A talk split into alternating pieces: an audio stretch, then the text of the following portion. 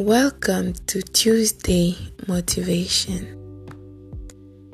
One of the greatest things in challenging of your healing journey is learning and accepting how important it is to let go and to forgive yourself.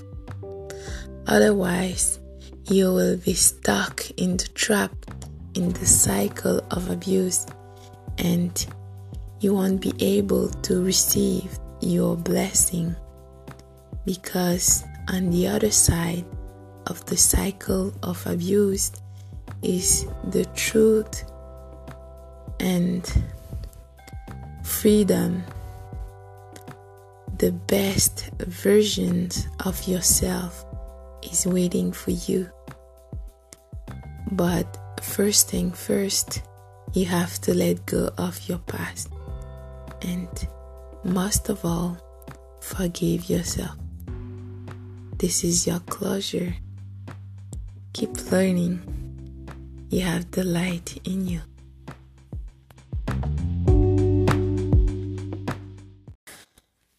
Let go of the past. You have to. You must. It's important and necessary. Forgive yourself. Such a cliche, right? But truer words have never been spoken.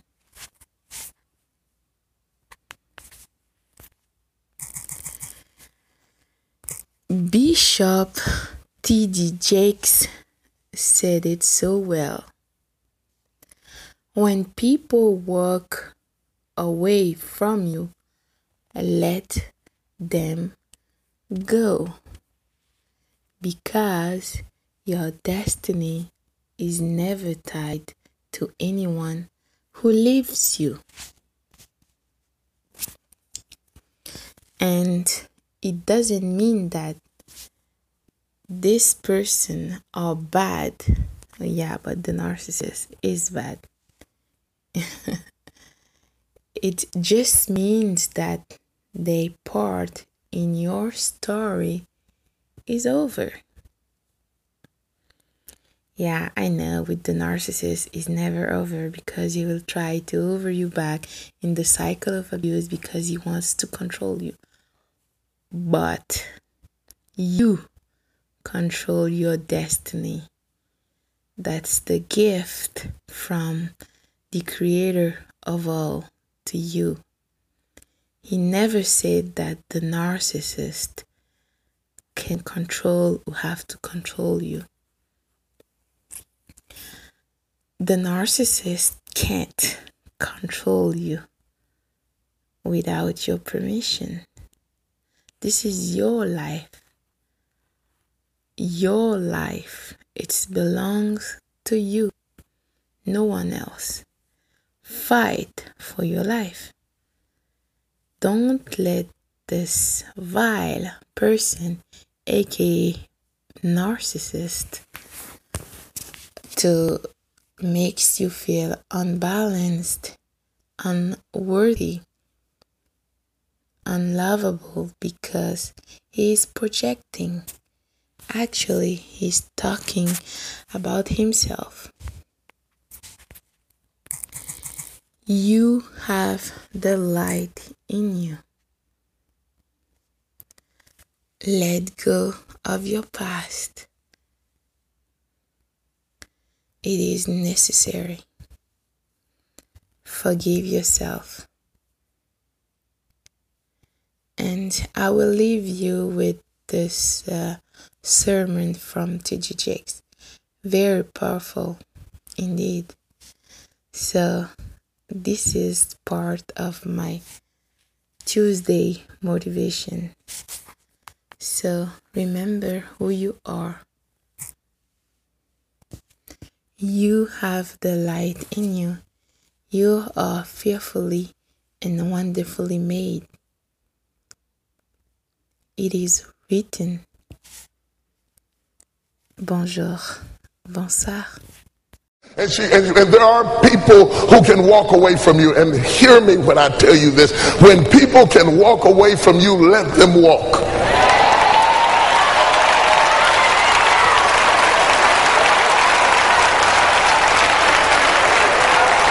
When people can walk away from you, let them walk. I can sit down now, I preach. I can sit down. I don't need to make an altar call or nothing. I can sit. I don't have to hoop. I don't have to make you shout. I have just preached right now. When people can walk away from you, let them walk. I don't want you to try to talk another person into staying with you, loving you, calling you, caring about you, coming to see you, staying attached to you. I mean, hang up the phone. When people can walk away from you, let them walk.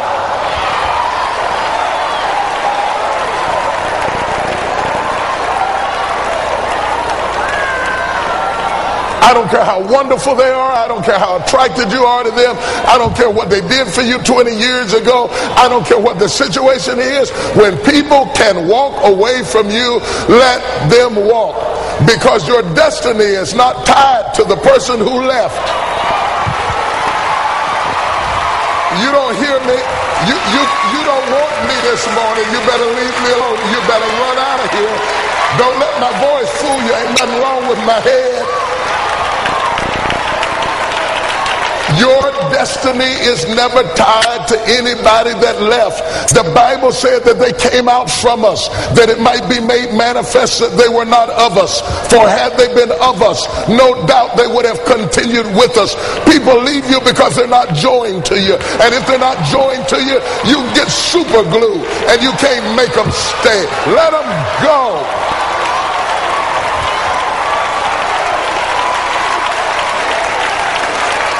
And it doesn't mean that Orpah was a bad person. It just means that Orpah's part in the story is over.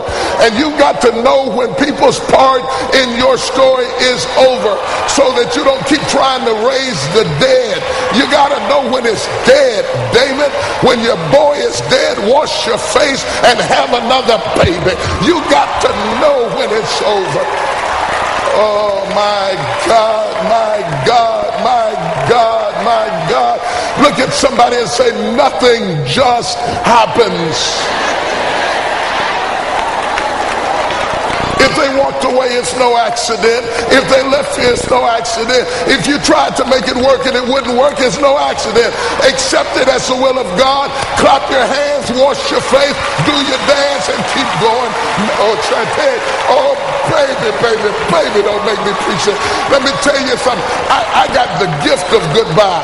I mean, I got the gift of goodbye. It's, it's a tip spiritual gift. I believe in goodbye. It's not that I'm hateful. It's that I'm faithful. And I know whatever God needs for me to have, he'll give it to me. And if it takes too much sweat, I don't need it. Stop begging people to stay. Let them